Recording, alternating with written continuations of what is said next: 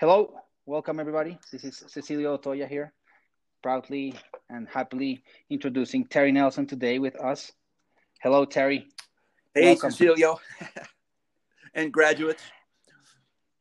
So Terry is a, of course, he's a, a, a trainer, a, a stream graduate. He did the trainings back in 1977, so that's a 40 plus years of experience in trainings and he not only did the trainings but then he's uh, dedicated most of his professional life to trainings. He was a center manager a chief trainer and uh, a vice president of, of trainings. That's, that's how the title was called.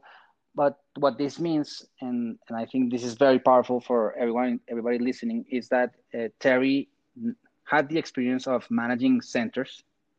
That's a big part of the secret sauce because uh, most people think, well, the trainings happen happen in the training, but whatever happens outside, like Monday, Tuesday, Wednesday, that's a, in my position, my conversation. That's a big part of the secret sauce. And, and Terry has this experience both in the center side as a center manager and as a chief trainer handling the trainers. So I, that's that's that's handling 30 or 40 uh, giant egos, Terry, more or less.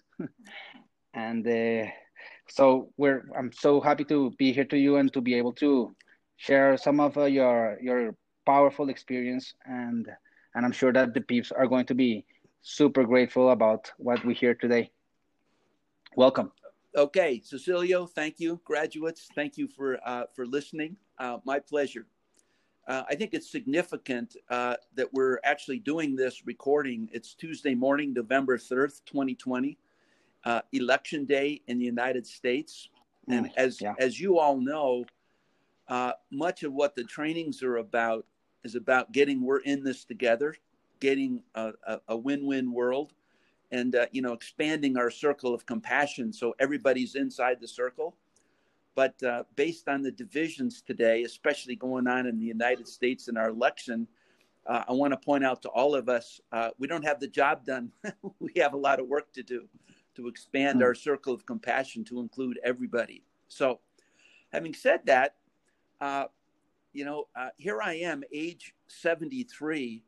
And, and I look back and I, I look at my life, especially at the many years working with LifeSpring and the trainings, and go, golly, that went really fast.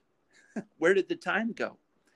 And, mm. uh, you know, I noticed that I've got now more years behind me than in front of me. Uh, and so thank you, Cecilio, for inviting me to just to share some of my thoughts really on my life story. Yeah. Uh, thank you for coming. This is a, a very powerful story. Cecilio, are you supposed to be translating for me? No, oh. we're doing oh, English. Oh, okay. Just English. Right. Yeah. Okay. Yeah, we're we're we're doing just English, okay. so we're good. All right, cool. Yeah. good thing you told me. Yeah. All right. Yeah. All right. And so uh, what I'd like to do in our short time together is is really uh, cover two topics. One, I'd like to share with you uh, essentially where I am now, where I am now after 40 years of really living my calling, 40 years of doing this work. 1st mm-hmm. And then, second, I'd like to go back in my life to before age 30, uh, you know, leading up to age 30 when I woke up to this work as a calling and went to work with LifeSpring. So, uh, so let me begin with, uh, as I always do when I start a, a workshop or a training or whatever, uh, I declare myself, and really I'm declaring my calling. And so I'm committed to your epitaph, graduate student Cecilio, your obituary, mm-hmm. your eulogy. I'm committed that it say what you want it to say. And I'm committed that it not say, whoops, or gee, I sure wish, or I regret that. That is, that your life matters. My job is to help you with that, to coach you if you'll let me. And this is my calling, and I have no doubt about it uh, for myself. Now, at this bright. Uh... Terry, have I lost you? Hello. Come on, man. Terry. Hey, see, I'm here back. Okay. What happened? Yeah, I don't know. I don't know. I don't know. You were mentioning uh, the calling and our epitaph. the calling for me, I, I, I see this myself. I think for a lot of people, a question is like, is this calling something that you just find or something that you create? So if you add that into your what you're going to share us also, I think it's very powerful because it's a question. Okay, so I, am going to try to handle that in the second part, and you let me know okay. if you can hear it then. So, okay. So should I start at? Uh, you know, I'm now writing a book called. Fantastic. Tell us everything about this. What is the book about? Okay, so uh, all right now I'm writing a book entitled "The Only True Vocation," and you okay. may ask, "What is the only true vocation?" Well, after 40 years of doing this work, I'm pretty clear the only true vocation for a human being is to become fully human. That is, to become fully you. In other words, your job over a lifetime is to actively develop the unique gift that you are so that at the end, you are at your highest level of competence, complexity, and consciousness. And you also have made your unique contribution to the evolutionary process. The idea is you are not extra, you are a needed piece of the puzzle. There's something you do better than anyone else on the planet that is a part, uh, and there's a part of the world that is yours to love and won't get loved if you don't do it. Now, one of the points that John and I argue about from time to time is the whole notion of you are a conversation and creating from nothing, which yeah. I always agree totally with John about. You create in language, you create yourself from nothing. Mm-hmm. But I add to it, it's both a process of creation and discovery. It's a both and paradox. Both. Okay. You know, you're always creating from you're you're always a something creating from nothing for example, you know, my daughter Megan in language creates from nothing, but it's always Megan who's creating, and she is one of a kind. And when Megan creates something from her Meganness, you know, mm-hmm. it'll look different than my son Topher creating from nothing from his Topherness. He's a one of a kind and he's unique. So it's not either or, uh, it's both and. It's both a creation uh, throughout a lifetime and getting better at doing that while continuing always to discover ever greater expressions of your own uniqueness and your own gift. Yeah, well, th- when we talk about uniqueness, in my in my experience, and and I heard this uh, recently, there's there's a distinction between knowing and believing, right?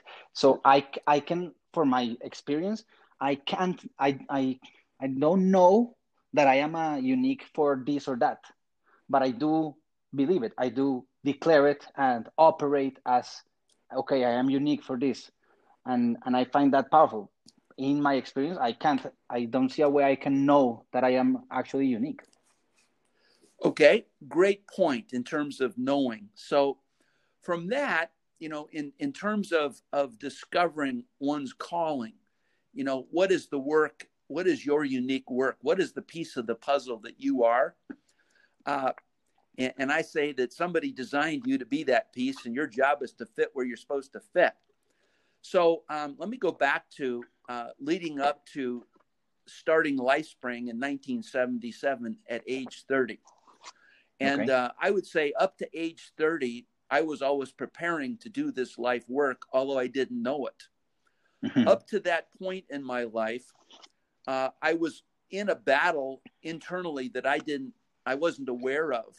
And there are two forces, two conversations that were battling inside of me, both of which I was unaware of.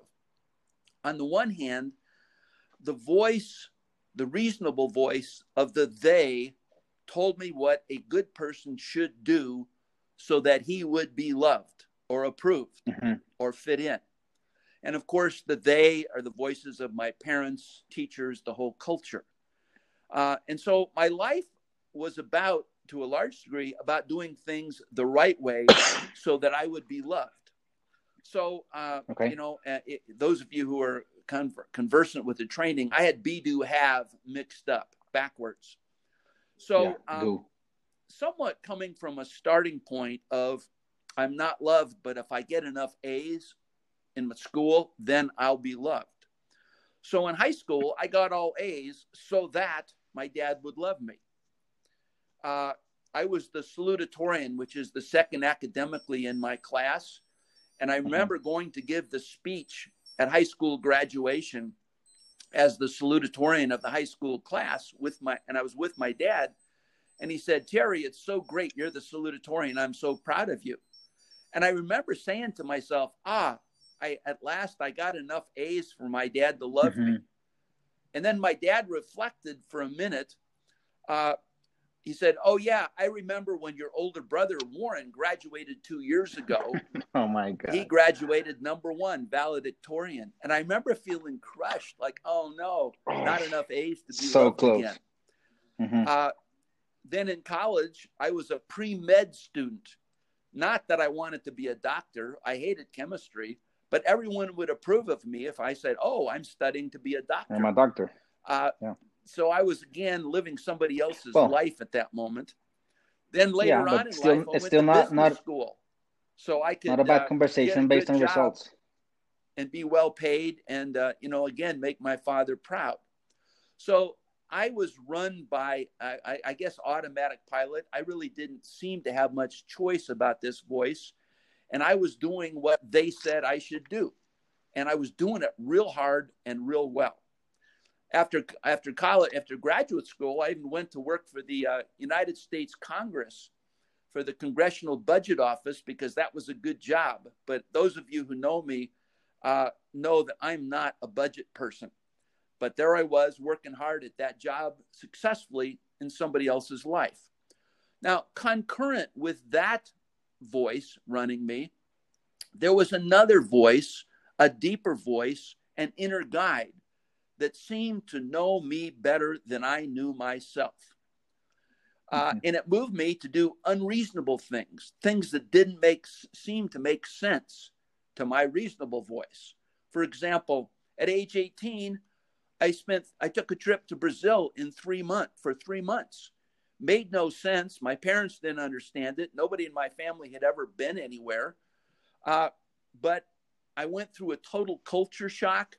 Uh, and what I discovered was the way I see it, the conversation I am, is just the conversation I am. It's not the only conversation there is uh, the way I see it is just a way, not the way. And I remember going back to, to Okay. college with this shocking revelation and telling my my my fraternity brothers about this, and they thought I was crazy. They called me Brazil nut. Uh, they Mhm. couldn't see it. The- this trip to Brazil was uh, for what? Uh, just on my own, I said, "I'm going. I'm going to explore." Oh, and I got just with a random trip. people, Okay.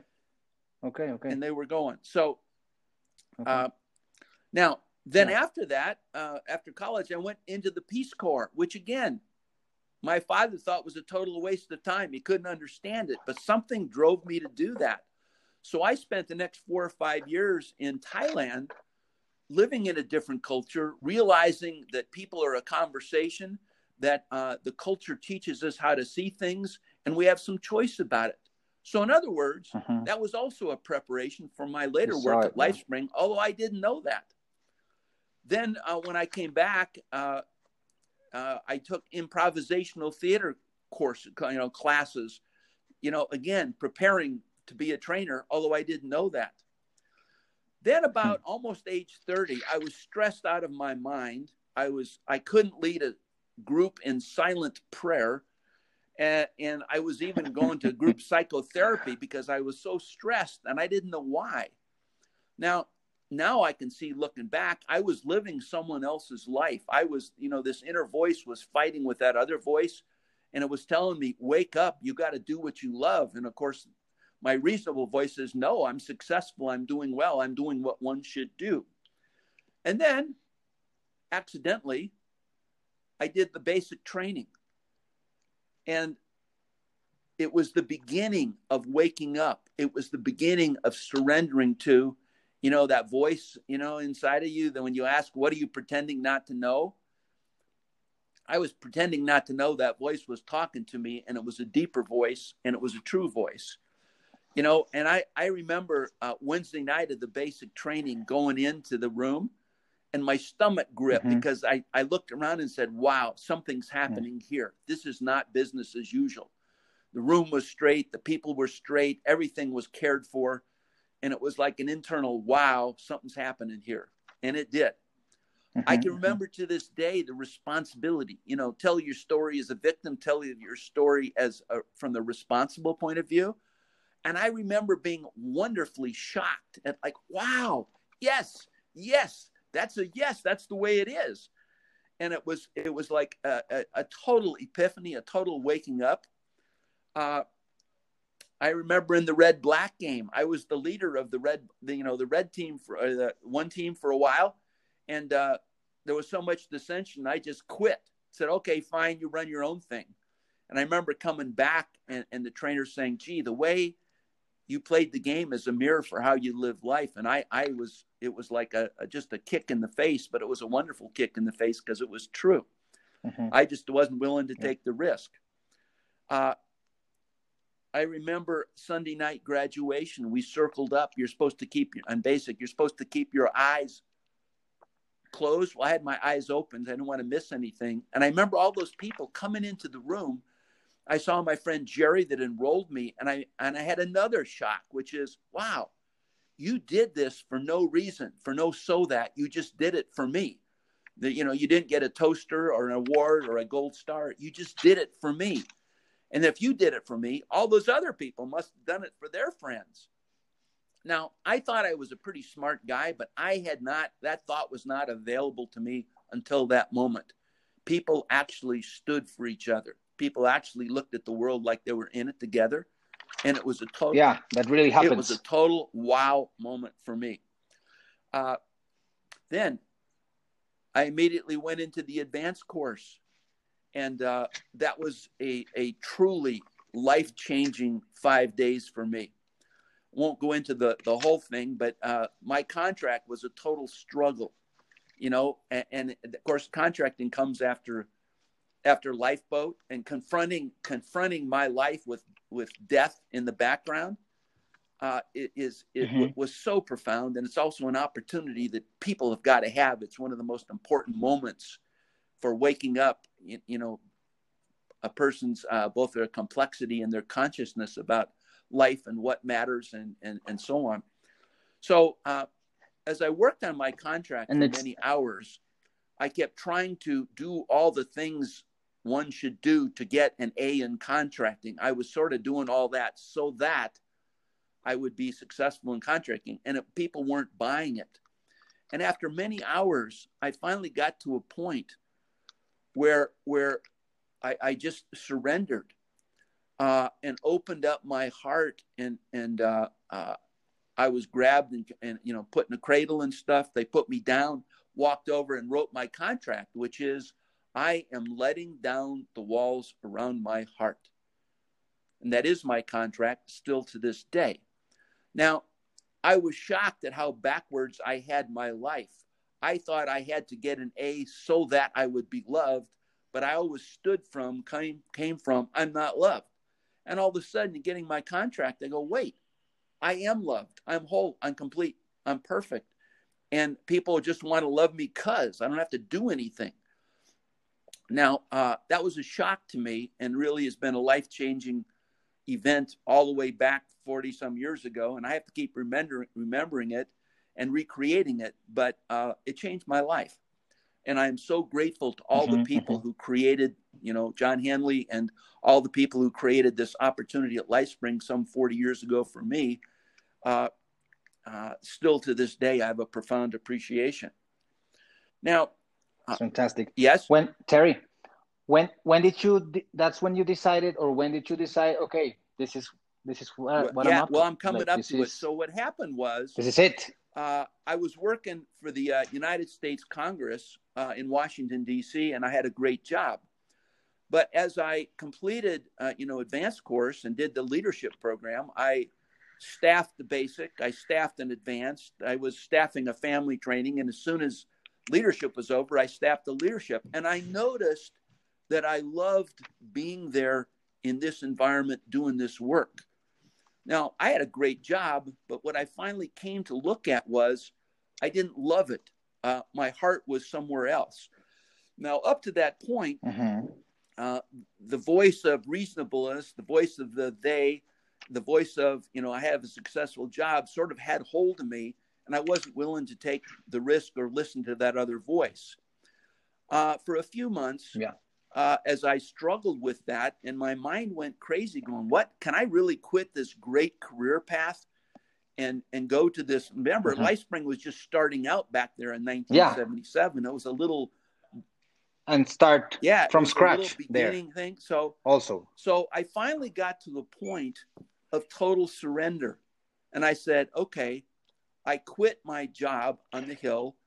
Yes, Terry just just for reference, how, like when you did the training in 1977, LifeSpring was like a how it many probably had, I think it had Five one in Portland, so? one in San Francisco, and uh, uh, one in Washington D.C. That was about it.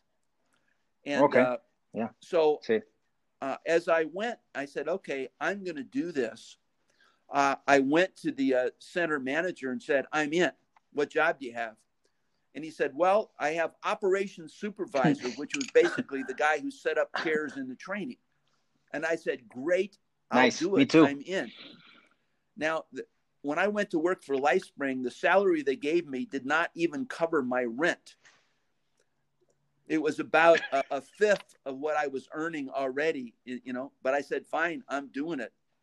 Uh, now, some of you know uh, I had two really close friends who worked with me on the Hill, Roger and Leo. And uh, when I told them I was doing this, they thought I had lost my mind. They were totally threatened by this thing. They thought I'd been brainwashed or, or uh, the cult had me or something. And uh, some of you know what an alcoholic sure. intervention is.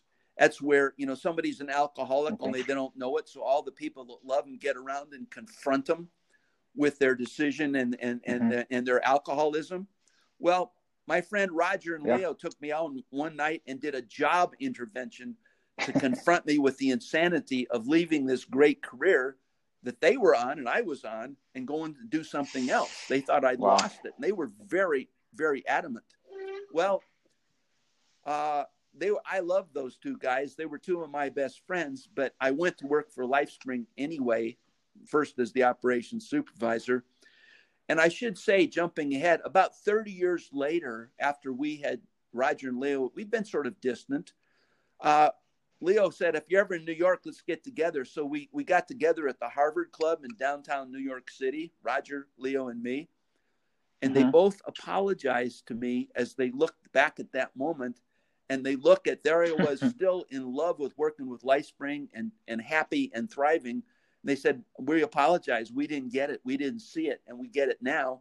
We just weren't conscious enough to see that really what was happening is there was a calling knocking at your door and you opened the door and walked through.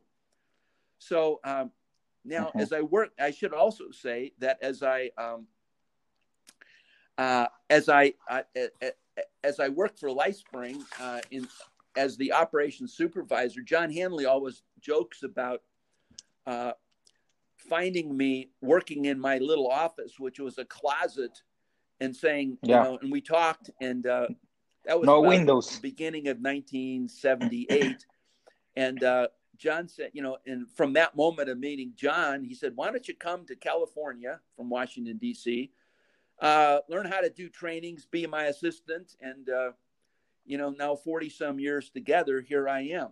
40 some years I haven't done this. Uh, and I should say that I have I have no doubt this was a calling for me.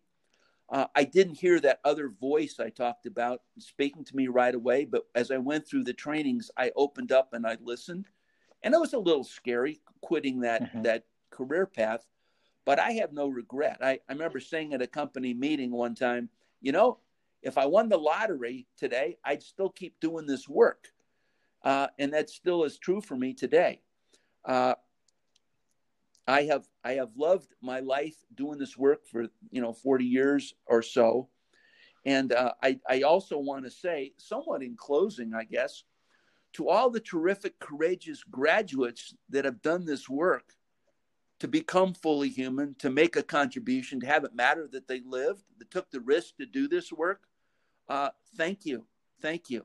You know, uh, it, it's a pleasure being with people who, who expand their consciousness and their competency and their complexity uh, to have a world that works for everyone. And to all of you graduates, I say, from you, I have gotten better than I have given, and to you, I am grateful. So, thank you, graduates. Okay, that's C. great, Terry. When uh, what do you think? Yeah,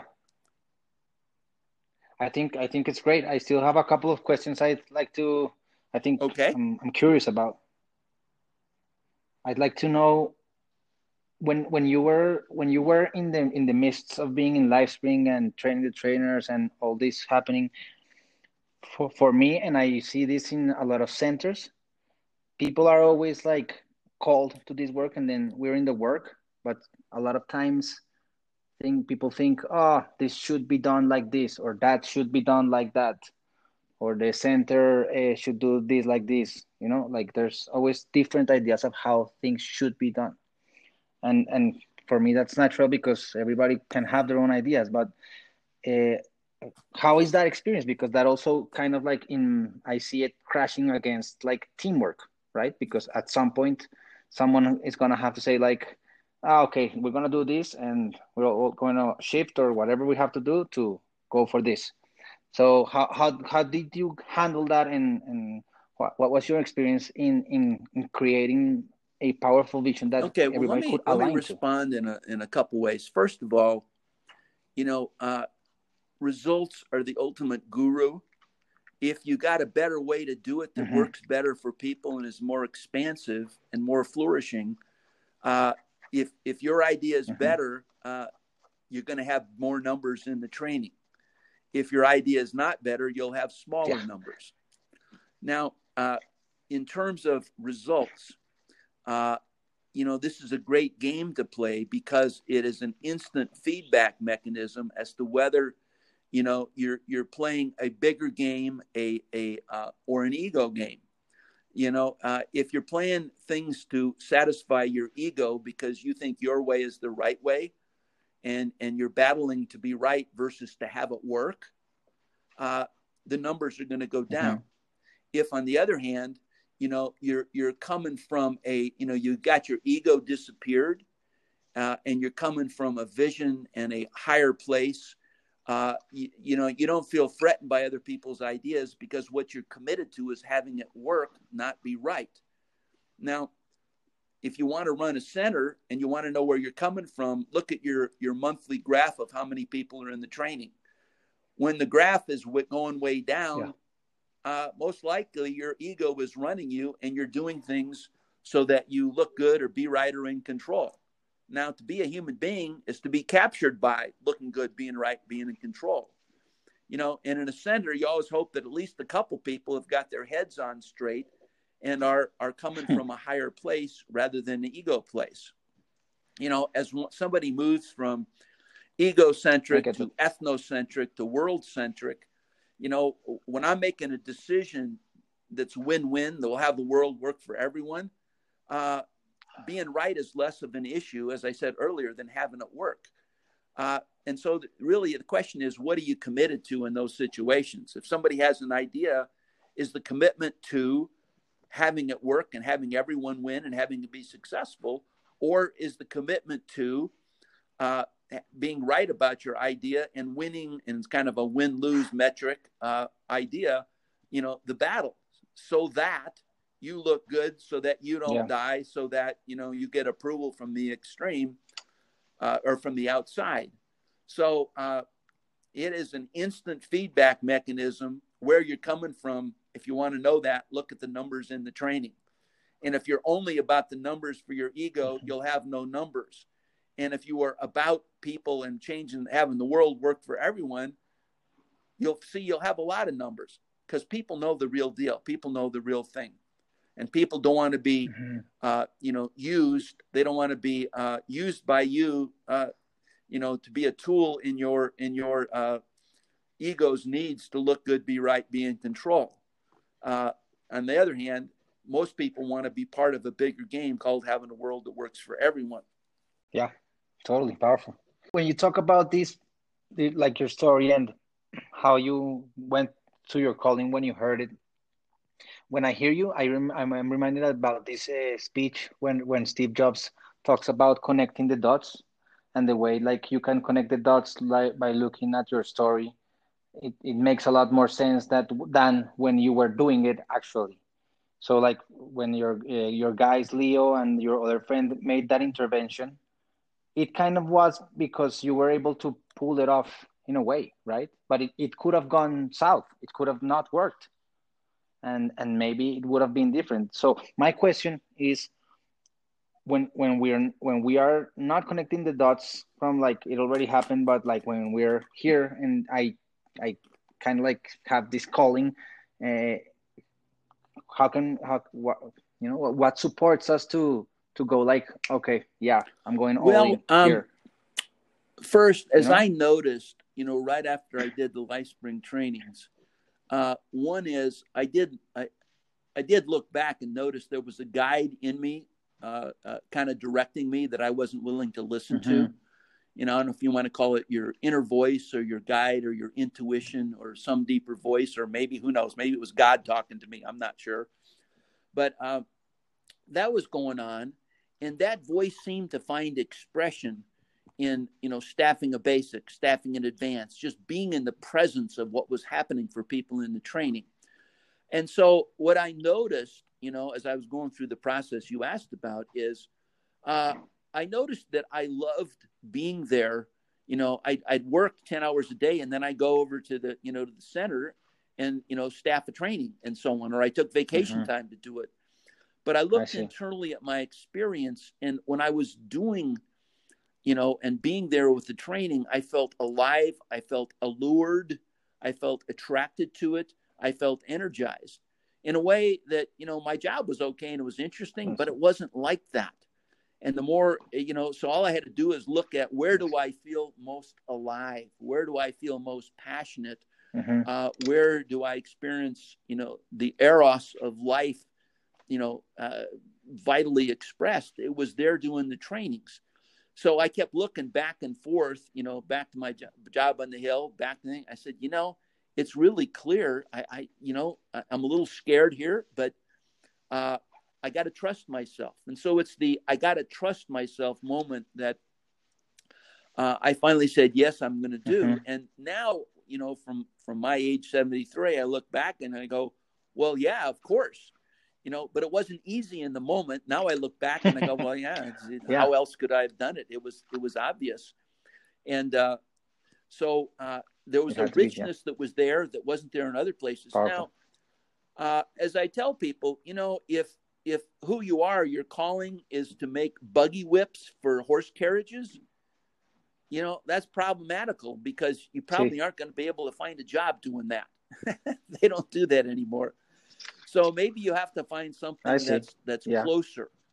Or if you're a people person and you're got a job as an accountant, well, maybe what you got to do is mm-hmm. is redesign your job so that you're working more with people you know even though you're still doing accounting but move over into the relationships and and you know there's room for you to redesign your job so it fits you you don't necessarily always have to find a totally See. different job that fits you know there's a lot of creative possibility as you look at what you love to do you know uh, my daughter megan is in the same situation right now. She's uh, what is she? 27. She's working for Uber, and her job gets getting more and more mm-hmm. technical. And she's a total people person, so she's struggling with this right now. Mm-hmm. Uh, she's planning to go back to graduate school in business in a year, but she's going to focus on human resources and uh, leadership and teams and like that. She's not going to be a I see a corporate finance or, a, or an accountant. That's not hers, but it's closer to her heart. That's that's what you want to go, and it's as simple as uh, I see. You know, if you do what you love, you'll love what you do. And if that doesn't mean it's always easy, doesn't mean you got don't have to do a lot of homework at times to develop your skill, increase your competency. But there's something about if you're doing what you love, you'll do the hard work to get better at it. if you're not doing what you you know if you're doing what you don't love you won't put in the hours it just just doesn't happen it's you know you you know it's that tgif thank god it's friday kind of syndrome you wait to live your life outside of you know your job because you don't mm-hmm. like your job and you try to find meaning after that. Can be done uh, but yeah, but i would true. suggest that you align what you do with most of the out t oh man that was very powerful and practical. I can use this. Secret sauce ladies and gentlemen. Hey success. Hey cecilio. Hey terry. Hey i'm back. Yeah. So it's also practical. Well, like I can, I can, I can get hopefully right. Hopefully, yeah. yeah. You know, I no, I'm not, I'm not writing a big intellectual treatise. I'm going, okay, if you want to uh, become fully human, here's the steps you take and the understandings you have. Thank you for sharing, Terry, and thank you for this conversation. It's a, it's a, a, a big part of the secret sauce in my conversation, and and I'm very appreciative of your sharing, your time, your experience and being able and having the opportunity of creating this together. All right. Thank you, T. All right. Love you, guy. All right. Bye bye. Nice talking to you. Take care. Bye. Just uh, to finish off, I'd like to, because I think we didn't finish uh, that part of the conversation, which was about your book and and what what are we going to kind of find in there. I I guess a lot of what we talked about, but maybe so so the peeps can be expecting it you know? Uh, i'm excited about it. Okay i'm working on it. So uh, why not uh, let me tell you what it is and maybe you just say it. Is that really uh, the only true vocation is kind of a guide to developing as i said competency consciousness and and and uh, complexity. And it's really mm-hmm. a description of the process that one goes through if you do the training but it's in a book